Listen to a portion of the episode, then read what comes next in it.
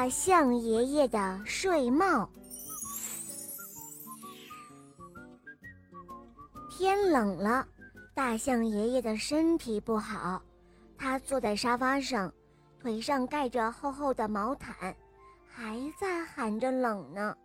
他说：“哎呦，我冷啊，我的脑袋特别的冷。”这事儿啊，让大象爷爷的好朋友小猴子、小鹿、小狗和小松鼠他们知道了，他们拿出了自己的手套。背心、围巾交给了大象奶奶，请大象奶奶帮大象爷爷织一顶大睡帽。大象奶奶拆了这些手套啊、背心还有围巾，再加上自己的大披巾，她织啊织啊，为大象爷爷织了一顶很大很大的睡帽。大象爷爷戴上了大睡帽。他坐在沙发上，腿上盖着厚厚的毯子，不再感到冷了。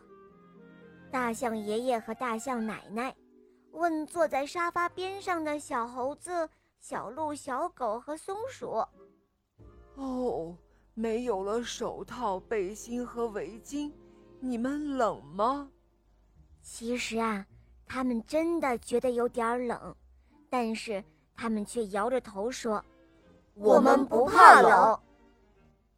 这时候，小狗说：“我们出门跑步去，一活动啊，身子就不冷了。”小鹿说：“好啊，好啊，我特别喜欢跑步呢。”小松鼠和好朋友们摇摇耳朵说：“我们跑到一个好地方去。”小猴子、小鹿、小狗和松鼠。一起出了门，他们沿着大象爷爷家门前的路，一直向大森林跑去。过了很久，他们满头大汗地回来了。大象奶奶打开门一看，小猴子、小鹿、小狗和松鼠，他们每个人都背回来一大捆的树枝。原来啊，他们跑步去森林捡枯枝了。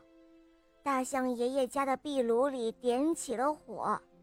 熊熊的火焰烤得大家都暖暖的。夜深了，大象爷爷要睡了，他钻到了厚厚的鸭绒被里。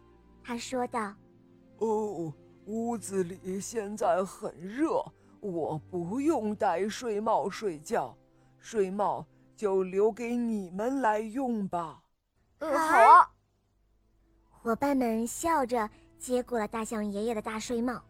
晚上，大象爷爷和大象奶奶睡在床上，小猴、小鹿、小狗和松鼠呢，就挤在大象爷爷那宽大的睡帽里，在壁炉边上睡得香香的。壁炉里烧着暖暖的火，大家都睡着了。小猴子他们做了一个梦，他们梦到自己又去大森林里跑步了，他们要为大象爷爷和大象奶奶。捡回更多烧火的木柴。